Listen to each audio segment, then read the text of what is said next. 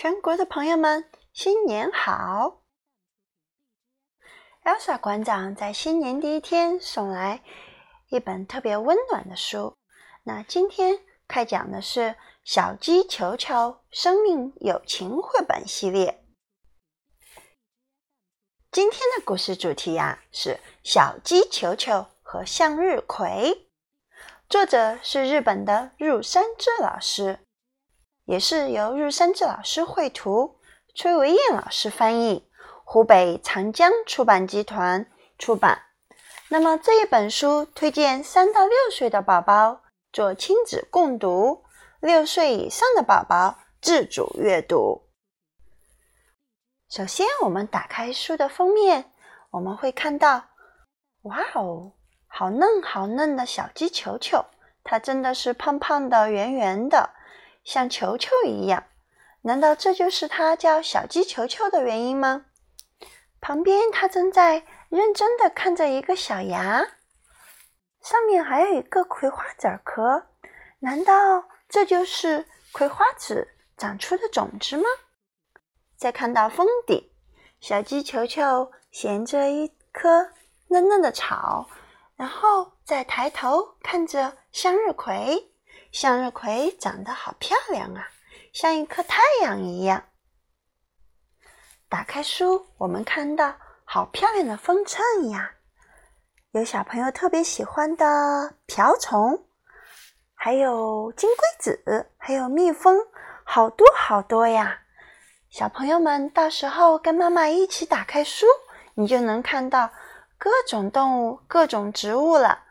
我们。带着这个漂亮的分寸，我们来看一看小鸡球球和向日葵发生了什么样的故事呢？准备好你的耳朵了吗？故事开始了。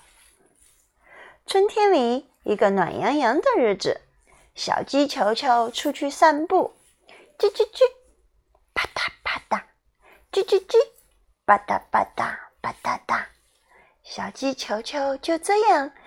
慢悠悠的散着步，到处开满美丽的花。小蝴蝶，你好！来到小山坡上，小鸡球球看见一粒种子。走了这么远，肚子好饿呀！种子，种子，有花纹的种子，叽叽叽，看上去很香，我吃了。这时，种子说话了。等一等，等到明天，你就可以吃到叶子了。第二天，小鸡球球来到小山坡上，哎呀，长出两片小小的叶子，叶子叶子，两片小叶子，叽叽叽，看上去很嫩，我吃了。这时，叶子说话了：“再等一等，会长出更多的叶子。”过了几天，小鸡球球又来到小山坡上，看见叶子变成四片了。叶子，叶子，小叶子变多了，叽叽叽，看上去很好吃，我吃了。这时叶子说话了：“再等一等，会长成更大的叶子。”小鸡球球想：“嗯，多等几天，会有更多更大的叶子。”就多等几天。我想吃好多好大的叶子。从那以后，小鸡球球每天都到小山坡上看一看。叶子，叶子，别被风刮倒呀！叶子，叶子，快点儿长大呀！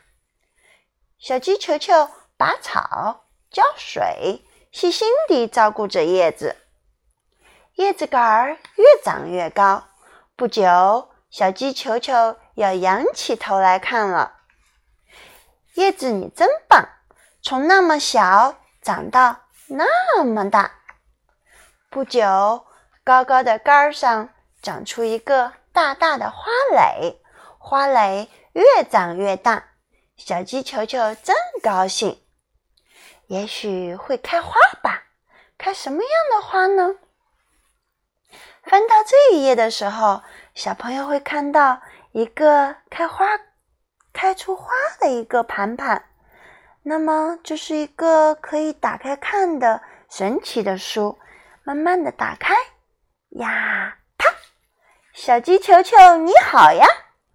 哇，竟然长这么大了！它还对小鸡球球微笑，还跟小鸡球球打招呼问好。哇，开出一朵很大很大的向日葵花，葵花笑眯眯。它教给小鸡球球好多知识。昆虫的名字呀，花的种类呀，天气呀，什么时候会下雨呀？小鸡球球特别爱听。翻到这一页，小朋友也可以一起跟爸爸妈妈看一看，你都认识哪些昆虫、哪些花，还有什么样的天气呢？整个夏天，小鸡球球和向日葵在一起。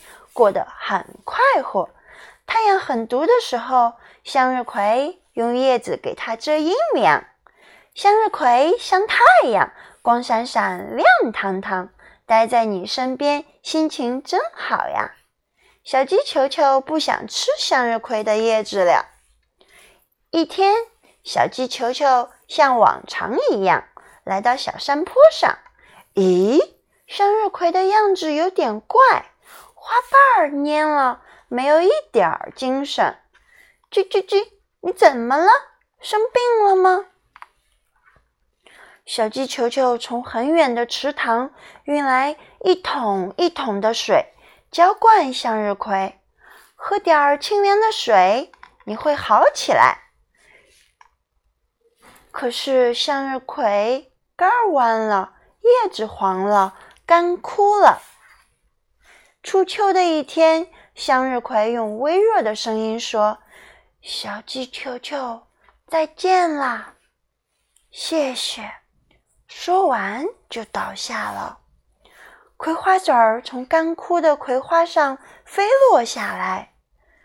向日葵，向日葵，向日葵没有回答。